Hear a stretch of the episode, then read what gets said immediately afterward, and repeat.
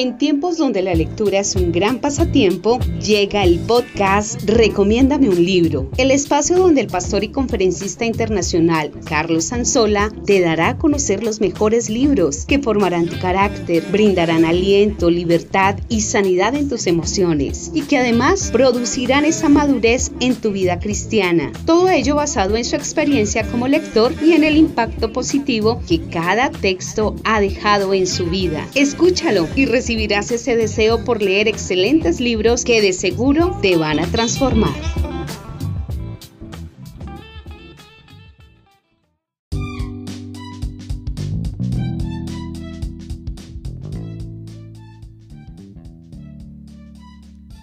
Este es el capítulo número 10 de Recomiéndame un libro. En esta oportunidad vamos a estar tratando el libro Cómo librarnos de las maldiciones generacionales de la autora Marilyn Hickey. Bienvenidos.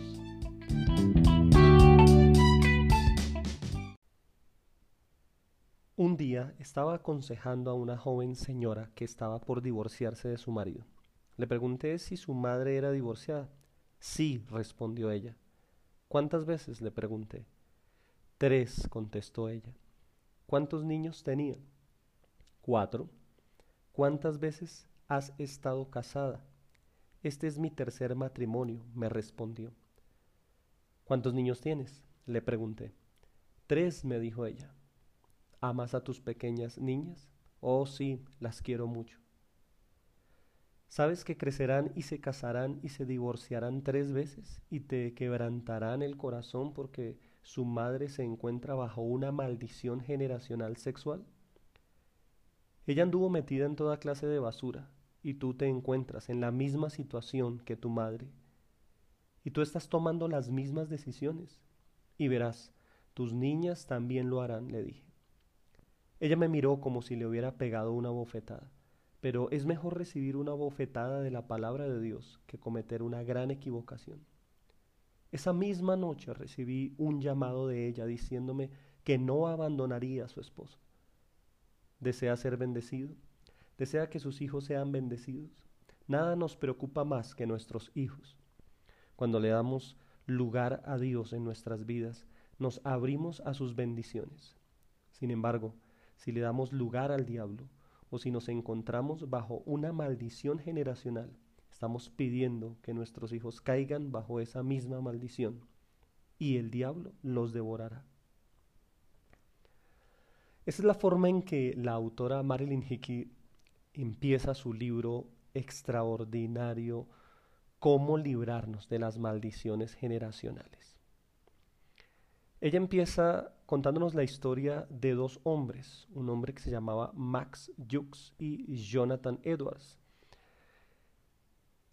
Dice que Max Jukes era un hombre, obviamente que no conocía de Dios, pero fue un hombre que fue abordado en una penitenciaría en Nueva York por un hombre que empezó a hacer un estudio de ayuda social en las cárceles. Y él empezó a ver cómo muchas personas que estaban en esta cárcel tenían este mismo apellido. Y se hizo un estudio de, bueno, de dónde venía y de dónde provenía esta familia. Y se encuentra que, en primer lugar, er, era una persona atea. Era una persona que se casó con una mujer cualquiera y se pudieron rastrear 550 de sus descendientes y todos ellos estuvieron en pobreza absoluta. El registro y el estudio que se realizó arrojó que 300 personas de la descendencia de Yux murieron en la pobreza. 150 eran delincuentes, 7 de ellos eran asesinos, 100 eran borrachos y más de la mitad de las mujeres de la familia eran prostitutas. En la misma época se rastrea también la descendencia de un hombre que se llama Jonathan Edwards. Él, un cristiano consagrado, contemporáneo de Jux, se casó con otra joven cristiana consagrada así como él, y fue posible ubicar cerca de 1394 de sus descendientes, de los cuales 295 se graduaron de la universidad, De ellos 13 fueron rectores de universidad.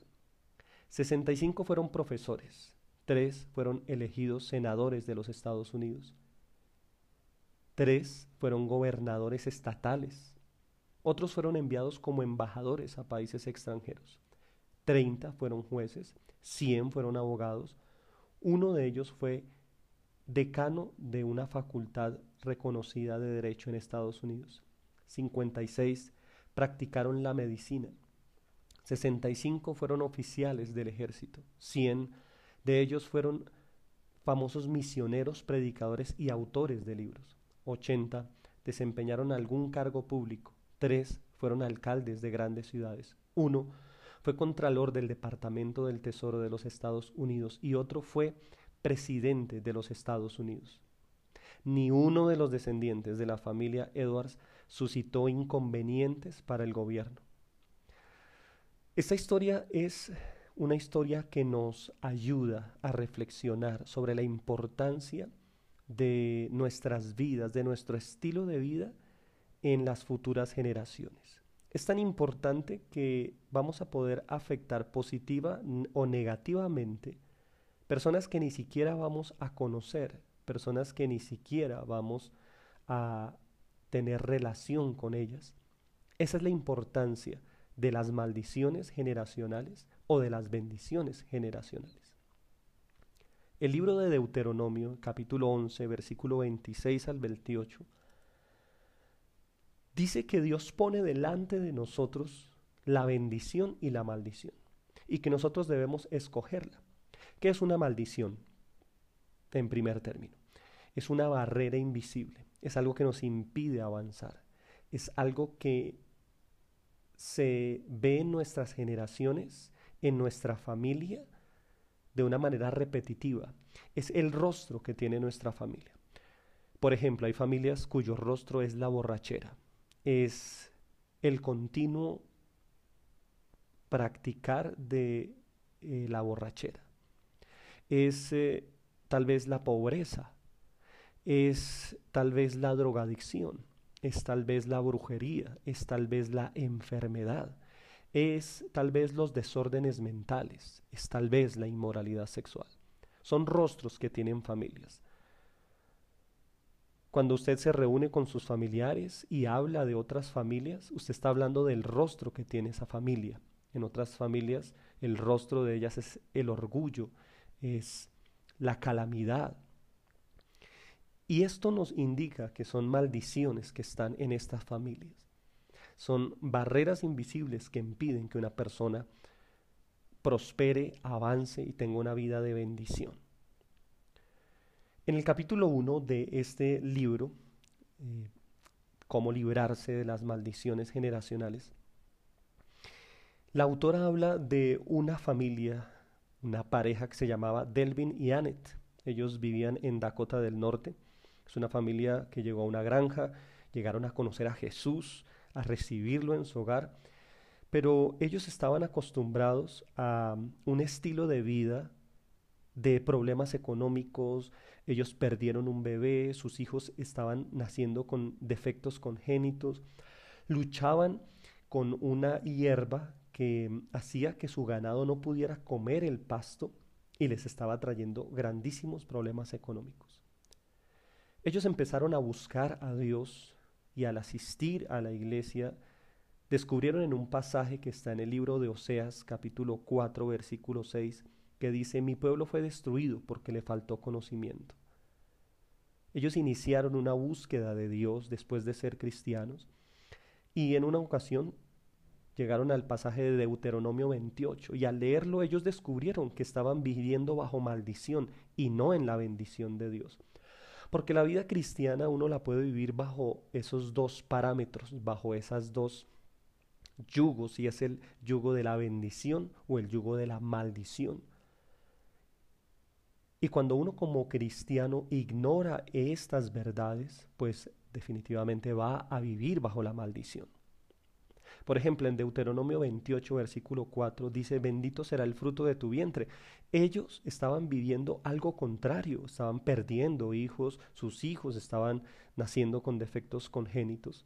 Y ellos dijeron, no estamos bajo la bendición. El versículo 2 y 3 dice, bendito serás en el campo. Ellos vivían en el campo y su granja estaba teniendo grandísimos problemas financieros, o sea, no había bendición. El versículo 12 de Deuteronomio 28 dice, te abrirá Dios su buen tesoro del cielo para enviar lluvia a su tiempo. Ellos tenían tiempos en los cuales vivían en sequía, en el cual su granja no producía la cosecha esperada. El versículo 38 de Deuteronomio dice, llevarás mucha semilla al campo y recogerás poco. Y esto es una maldición que ellos estaban viviendo. Veían cómo saltamontes destruían sus cultivos.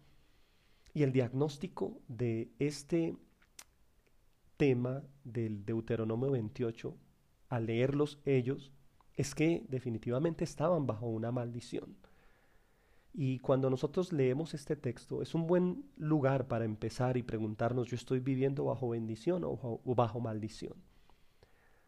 Los primeros versículos de Deuteronomio nos dicen las bendiciones que Dios tiene para nosotros, pero desde el versículo 15 en adelante nos habla de cómo las maldiciones pueden llegar a nuestra vida. Le quiero aclarar algo para empezar. ¿Y por qué me llamó tanto la atención tratar este tema? Bueno, la salvación, según el Nuevo Testamento, es gratuita, es por gracia. Es algo que nosotros recibimos simplemente por creer en Jesús. Pero la bendición de Dios es algo condicional. Esto es algo que habla el conferencista Andrés Panasiuk en una de sus maravillosas eh, disertaciones. Él nos dice que la salvación la obtenemos simplemente con creer en Jesús, pero que la bendición debemos conquistarla, debemos luchar por ella, debemos entrar a poseerla como el pueblo de Israel poseyó la tierra prometida. Ellos fueron liberados por medio de la gracia, por medio del Cordero de Dios, de la sangre que fue aplicada en las puertas allí en Éxodo capítulo 12. Pero el ingresar a la tierra prometida requería fuerza, requería lucha, requería una naturaleza que ellos debían adquirir, debían desprenderse de la naturaleza de esclavos e ingresar a la tierra prometida como unas personas absolutamente guerreras. También Levítico 18:25 dice que la tierra puede ser contaminada y precisamente esta es la palabra que Dios les dio a esta pareja, Delvin y Annette, cuando ingresaron a un ayuno de 21 días. Dios también les da una palabra de Éxodo capítulo 20, versículo 3 al 6, donde dice que Dios visita la maldad de los padres sobre los hijos hasta la tercera y cuarta generación de los que le aborrecen. Pero que Dios también da bendición hasta mil generaciones de los que le aman. Y ellos, a pesar de haber conocido al Señor, se dan cuenta de que están viviendo bajo maldición, que la tierra donde están es muy probable que haya sido contaminada y que estén viviendo bajo una maldición generacional. Nosotros no tenemos la culpa de los pecados de nuestros antepasados. Pero si no se abordan estos pecados de manera bíblica, sufriremos las consecuencias de la desobediencia de nuestros antepasados. Y precisamente esta fue la revelación que recibió Marilyn, la, autora de este libro, respecto a este caso. Ellos van a pedir una consejería con ella y ella empieza a investigar quién habitó esa tierra que ellos tenían antes y evidentemente había sido habitada por los indios Sioux. Ellos habían contaminado esta tierra con ceremonias de idolatría, sacrificios y adoración falsa. Entonces la tierra había sido castigada por la maldad de estos indios y surgió una especie de maleza llamada euforbia frondosa, que era la que contaminaba todo el pasto y que era una hierba pues que no era beneficiosa para la granja donde ellos estaban. Ellos empiezan a ayunar, a orar, a hacer oraciones de arrepentimiento por los pecados que se habían cometido allí en ese terreno Y tienen la fecha del 14 de junio de 1984, cuando esta hierba euforbia frondosa se estaba muriendo y empezó a secarse, fruto de las oraciones de arrepentimiento que ellos empezaron a hacer. El resultado, los ganados empezaron a fortalecerse, las cosechas empezaron a recoger y adicional a esto, ellos empezaron a ganar almas.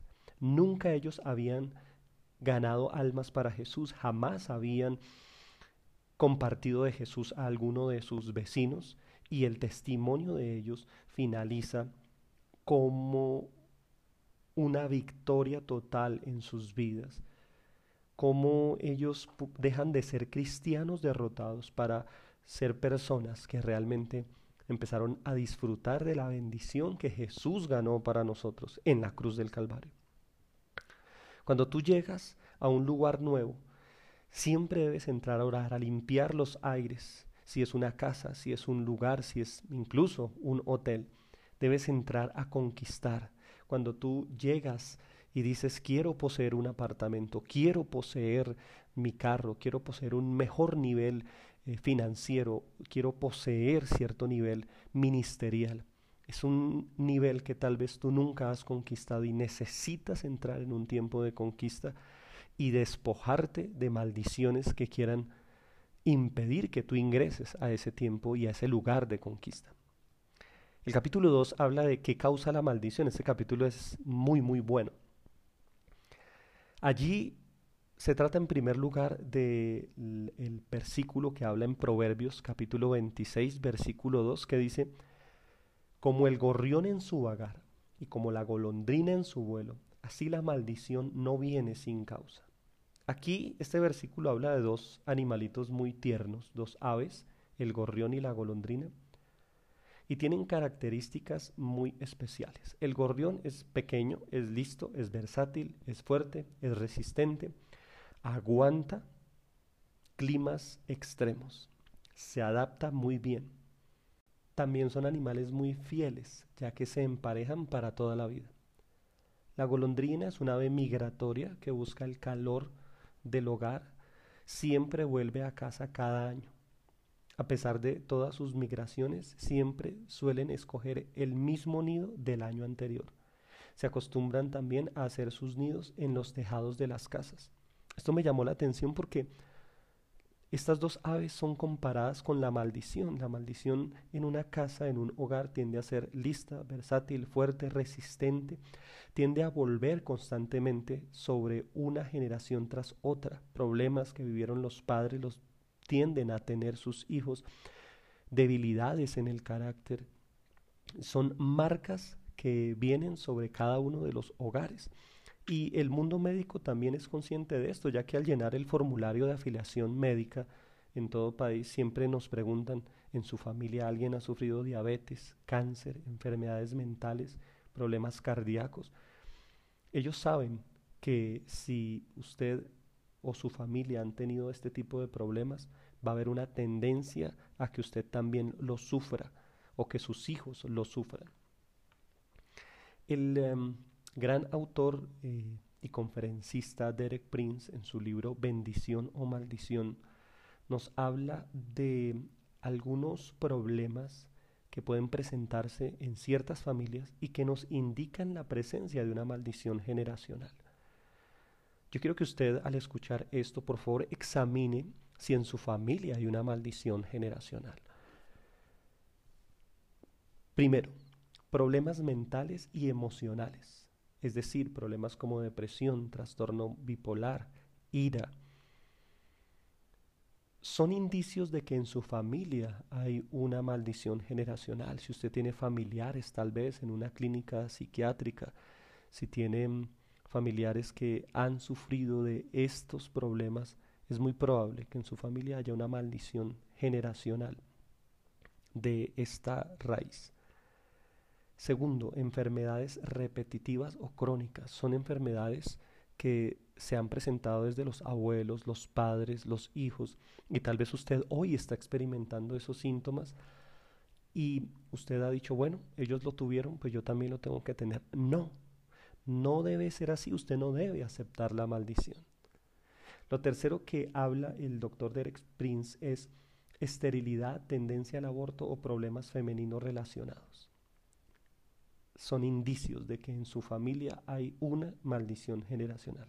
Cuarto, desintegración del matrimonio y distanciamiento familiar. Hablaba con una persona y me decía, somos cuatro hermanos en mi familia, todos están divorciados, ninguno tiene un hogar estable.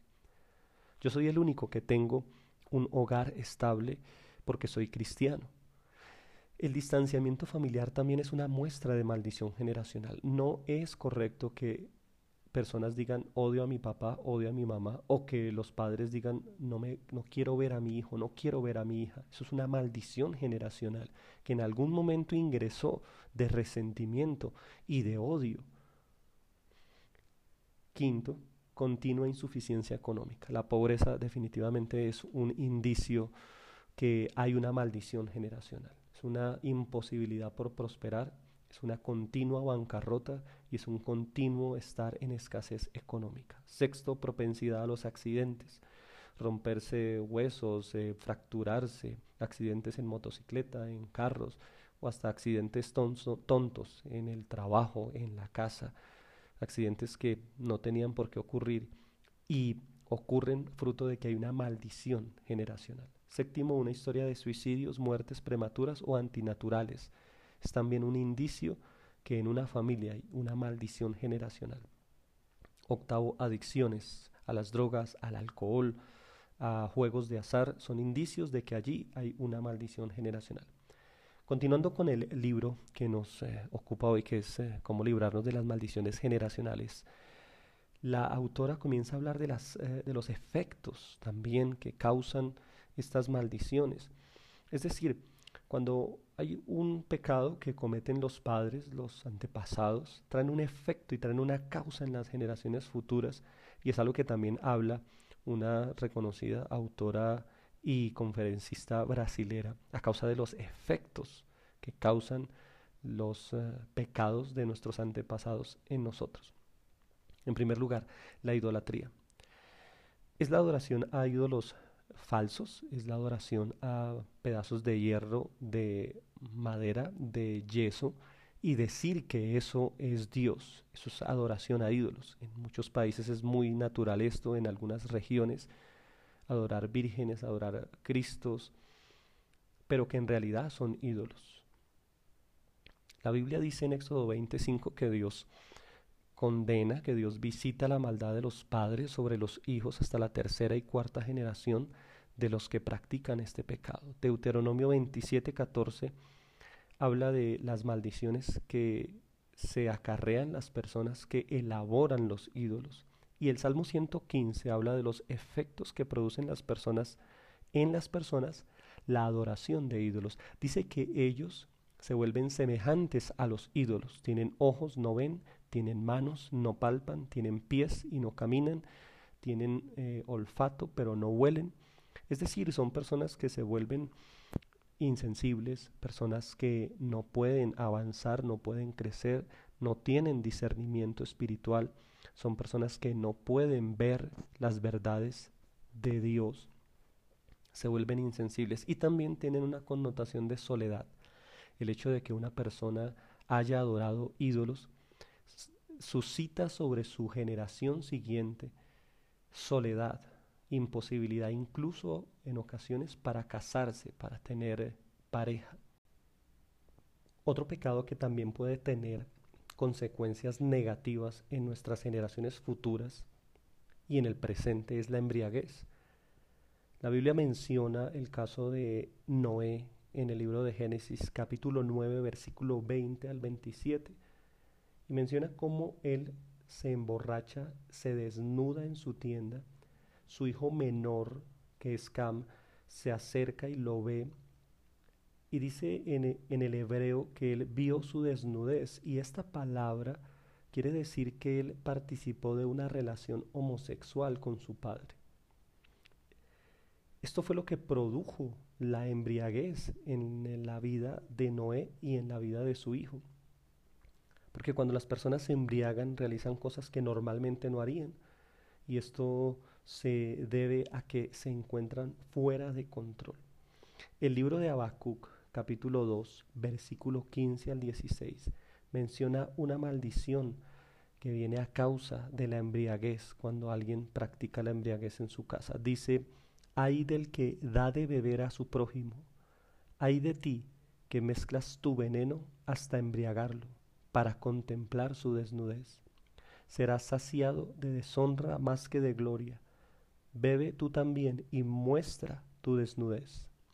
Se volverá sobre ti la copa de la diestra del Señor y la ignominia sobre tu gloria. Esta palabra dice que el vino es como un veneno, que cuando alguien da de beber a su prójimo, se está maldiciendo a sí mismo porque la palabra hay cuando se menciona en la Biblia quiere decir maldición siempre. Y habla de cómo la persona va a ser saciada de deshonra más que de gloria. O sea, hay una maldición de, de vergüenza, siempre ser avergonzado, de ignominia. Y dice que se volverá sobre ti la copa de la diestra del Señor. La copa de Dios siempre está hablando de juicio. Así que Aquí vemos cómo eh, cuando este hombre cae en embriaguez, contagia a su hijo, porque le transmite a su hijo esa misma maldición, trae sobre él una consecuencia de inmoralidad sexual. Y ustedes ven cómo la inmoralidad sexual fue una de las características del pueblo de Canaán, que son los descendientes de Cam fue el primer homosexual en la Biblia y ese es el pecado en el que estaban involucrados todas las personas de Sodoma y Gomorra, que era una ciudad parte de Canaán. Nosotros podemos seguir la huella de los cananeos hasta Josué y ellos siempre estaban involucrados en pecados sexuales. Y lo que causó la maldición de inmoralidad sexual fue la embriaguez de Noé. Fue la puerta que se abrió para que la inmoralidad tocara a la, puerta de esta generación. La gente piensa que beber es algo inocente y algo normal, cuando la palabra de Dios la condena totalmente y puede ser una puerta abierta a todo lo que es la inmoralidad sexual. Hay versículos que usted puede consultar como Proverbios 20, capítulo 1, versículo 1, Proverbios 31, versículos 4 al 5, Proverbios 23, versículo 20, e Isaías 5, versículo 11. Si usted continúa bebiendo y bebiendo, no solo morirá usted, sino que aún peor, pondrá una maldición sobre su familia y sobre todos sus descendientes. Un pecado que también causa maldición es el pecado del robo y el del mentir. Zacarías capítulo 5, versículo 3 al 4 Dice, esta es la maldición que sale sobre la faz de la tierra, sobre todo aquel que hurta, éste será destruido. Y sobre todo dice que la maldición va a permanecer en su casa. Robar es algo que trae maldición sobre todas nuestras generaciones. Quinto, practicar brujería y hechicería. Deuteronomio 18, 10 al 12 dice, no se ha hallado en ti quien practique adivinación, ni agorero, ni sortílego, ni hechicero. Tanto hacer brujería como recibir brujería es algo que muchas personas ven como algo normal. Es más, en ocasiones vemos en televisión o en radio personas leyendo horóscopo, leyendo cartas y nos parece algo que se ha como normalizado cuando vamos a la palabra de Dios es una práctica que trae maldición sobre la persona que la practica. Muchos dicen, me están haciendo brujería. Ah, entonces yo tengo que también hacer brujería. Y eso es lo peor que puede hacer una persona porque está trayendo maldición sobre sus generaciones. Lo siguiente es el derramar sangre inocente. Éxodo capítulo 20 dice, no matarás. Génesis capítulo 4 versículo 10 dice, la sangre de tu hermano clama a mí. Cuando se derrama sangre inocente se desata una maldición de violencia, de muerte y de enfermedad sobre las futuras generaciones. Hablaba con una persona que me decía, mis padres tenían la costumbre de pelear con cuchillos, con peinillas en el campo, mataban personas, las masacraban. Y Hoy la familia de él, sus hermanos, su mamá, viven situaciones de enfermedad, de abortos, de eh, situaciones eh, de calamidad en el área de la salud que son desastrosas. Y que esta persona que me hacía este comentario me decía, yo he podido romper esas maldiciones a causa de todo el conocimiento que he tenido, pero hasta ahora estoy llegando a ellos para decirles que necesitan romper con esas maldiciones. Palabras de maldición. Las palabras tienen un poder grande debido a que la Biblia dice en Proverbios 18, versículo 21, la muerte y la vida están en el poder de la lengua. Personas como enemigos pueden decir y maldecir nuestras vidas, desatar palabras de maldición. Autoridades pueden desatar palabras de maldición sobre nosotros también. No es el caso que acabamos de mencionar. Él dijo, maldito sea Canaán, y esta nación, esta eh, población y esta generación acabó por ser completamente raída de la faz de la tierra debido a la maldición que tenían. Incluso muchas veces por broma se pueden desatar maldiciones. Mateo capítulo 12, versículo 36 dice que nosotros daremos cuenta de las palabras ociosas que salgan de nuestra boca, porque a través de ellas se pueden desatar maldiciones, incluso a nuestros hijos, a nuestros familiares, a nuestros padres. Palabras autoproferidas son también una fuente de maldición. Proverbios capítulo 6, versículo 2 dice, tú te has enlazado en los dichos de tu boca. Las personas son muy sueltas muchas veces en las palabras que dicen, en los comentarios que sueltan y puede ser una fuente de maldición. La última fuente de maldición que eh, nos menciona el doctor Derek Prince en su libro Bendición o Maldición es, es maldecir al pueblo de Israel. Fíjese que en Génesis capítulo 12 dice, yo bendeciré a los que te bendigan, diciéndole al Padre de la nación de Israel, y maldeciré a los que te maldigan.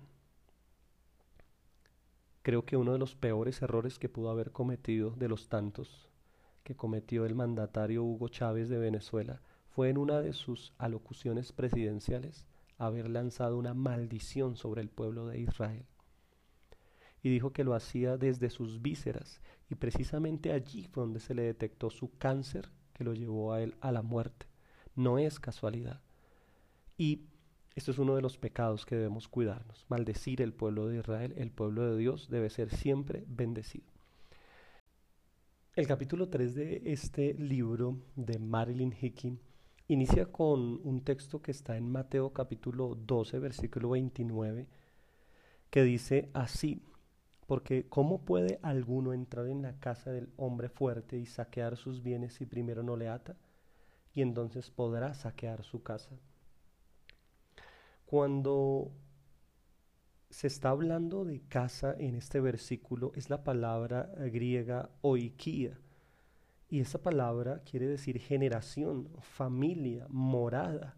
No simplemente una casa física, una estructura de tal vez de paredes. Y muchas veces el enemigo ve a nuestra familia como una casa, como un lugar, como una morada. Y nosotros tenemos que entender algo. Cuando nosotros sentimos en algún momento tentación en algún área específica, es la señal que una maldición quiere ingresar a nuestra casa. Es como cuando tú escuchas el timbre de tu casa, inmediatamente nos ponemos en alerta, todo el mundo para sus actividades porque esto quiere decir que alguien llegó. Y muchas veces le restamos importancia a la tentación porque decimos es solo una tentación y tenemos frases como mm, eh, eh, el pecado es lo difícil y es lo terrible, pero el ser tentado, mm, todo el mundo es tentado. Fíjese que cuando hay una tentación es un indicio de que una maldición quiere ingresar en su casa quiere ingresar a su vida y quiere hacer morada en su casa. Otro texto que menciona en este capítulo que me llamó mucho la atención es Mateo capítulo 12, versículo 43 al 45, porque dice que cuando un demonio sale de la vida de una persona, cuando conoce a Jesús, dice, volveré a mi casa de la cual salí. El diablo ve su vida, su familia, como su casa, como su morada, ve a su generación como su lugar donde reposar. Piensa que sus descendientes, sus hijos, le pertenecen a Él. Y piense por un momento a quién le gustaría ser echado de su casa. Cuando usted recibe a Jesús en su corazón, el diablo es echado inmediatamente. Pero él dice, ese lugar me pertenece. Entonces el enemigo dice que toma siete demonios peores y atacan nuestra vida con tentación, muchas veces va a venir contra nuestros hijos con los mismos pecados que nos atacó a nosotros, que atacó a nuestros padres, que atacó a nuestros abuelos. Y de ahí la importancia de esta enseñanza, que usted pueda hoy asumir esa posición de decir, no voy a permitir que el enemigo tome a mis hijos, tome mi generación, y que usted pueda pararse firme ante las maldiciones que usted actualmente está viviendo y que probablemente van a atacar a sus hijos en tiempos futuros. En el capítulo 4 de este extraordinario libro, ella lo inicia con un texto que está en Génesis capítulo 3 versículo 21. Eh, dice que allí eh, Dios hizo al hombre y a la mujer túnicas de pieles y las vistió. ¿Por qué? Porque cuando Adán y Eva pecaron, inmediatamente Dios buscó la manera de quebrar ese pecado, de anular esa maldición que ellos habían dejado ingresar en la tierra. Entonces Dios mata a un animal, les confecciona unos vestidos de pieles y derrama la sangre. ¿Por qué? Porque cuando Dios derrama sangre, Él lo hace porque sabe que la sangre es la respuesta a la maldición del pecado. La sangre es la única forma de contrarrestar la maldición del pecado. Y aquí vamos a entrar ya en la parte más importante, diría yo, y es la parte de cómo ser libre de las maldiciones generacionales. Ok, vimos las causas, vimos las consecuencias, vimos también mm, lo que pueden producir en nuestras generaciones, hicimos un diagnóstico, pero aquí ya vamos a entrar en el tema más importante y es cómo ser libres de la maldición. Y lo vamos a abordar en una pequeña parte porque vamos a hacer una segunda parte de este libro en el cual vamos a explicar la manera como vamos a ser libres. Pero sigamos adelante. En Génesis 4 aparecen Caín y Abel en escena. Ellos sabían muy bien lo que había acontecido anteriormente, sabían que sus padres habían pecado y que la respuesta de Dios para esa maldición había sido la sangre.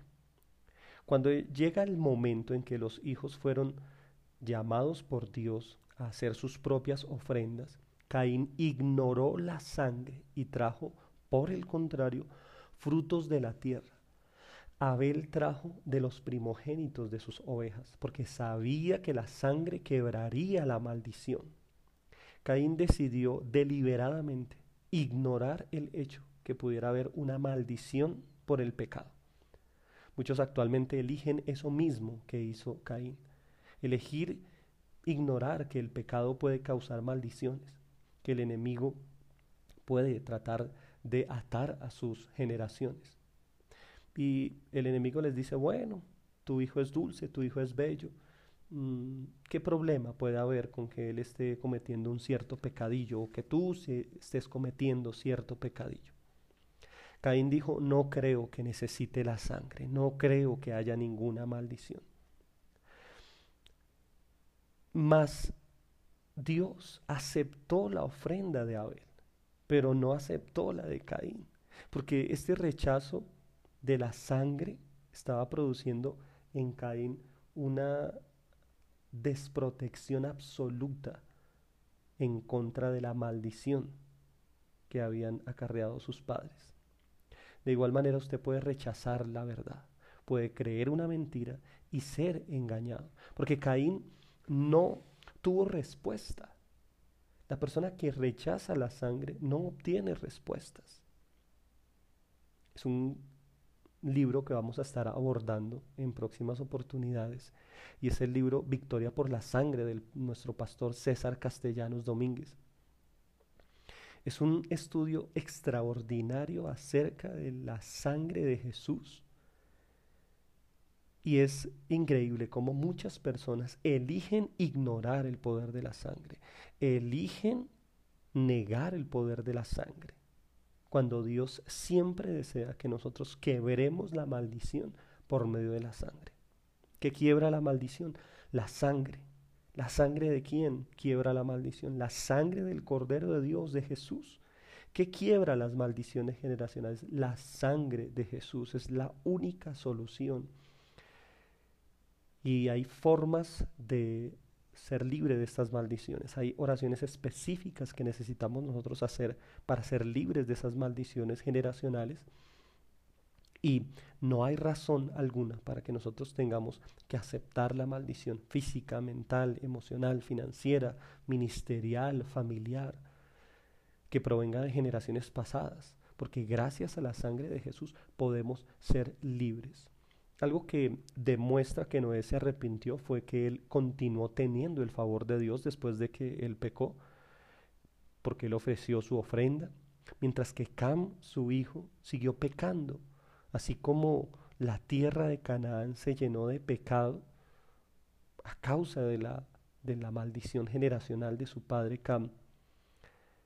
Vemos cómo en Josué capítulo 6 una mujer llamada Raab, que era cananea, descendiente de Cam, se somete bajo el pacto de la sangre, quiebra la maldición de inmoralidad y esta mujer Raab es salvada de Jericó cuando esta ciudad cae, se casa con un israelita, tiene un hijo que se llama Boaz, Boaz se casa con una mujer que se llama Ruth y tiene un hijo que se llama Obed. Obed tiene un hijo que se llama Isaí. Isaí fue el padre del rey David. Y de el rey David nace y viene la descendencia de Jesús. Imagínense, Raab llega a ser del linaje de Jesús. Esto es revertir una maldición en bendición. Y es maravilloso lo que puede suceder en nuestras vidas cómo nuestra historia puede cambiar, cómo la historia de nuestra familia puede cambiar cuando aplicamos la sangre del Cordero de Dios sobre nuestras familias y revertimos todas las maldiciones que el enemigo tiene contra nuestras vidas. Vamos a dejar el tema hasta ahí. Es extenso, es apasionante, pero vamos a continuar en la próxima sesión de Recomiéndame un libro y vamos a hablar de cómo romper las maldiciones, de qué debemos hacer, de las oraciones que debemos hacer para ser libres. Y mm, si nos queda el tiempo, vamos a tratar de hablar también de bendiciones generacionales, porque ese es el destino que le espera a usted, ser bendecido en sus generaciones. Que Dios le bendiga y nos vemos en la próxima sesión de Recomiéndame un libro. No olvide compartir este material en sus redes sociales envíeselo a una persona que esté pasando por problemas. Y si usted necesita ayuda, deje sus comentarios, tanto en el canal de YouTube, a través de las redes sociales, si necesita consejería, si necesita ubicarse en alguna iglesia, si necesita conocer de Dios, contácteme, estamos para servirle, estamos para ayudarle a crecer en su vida espiritual. Bendiciones. Adiós.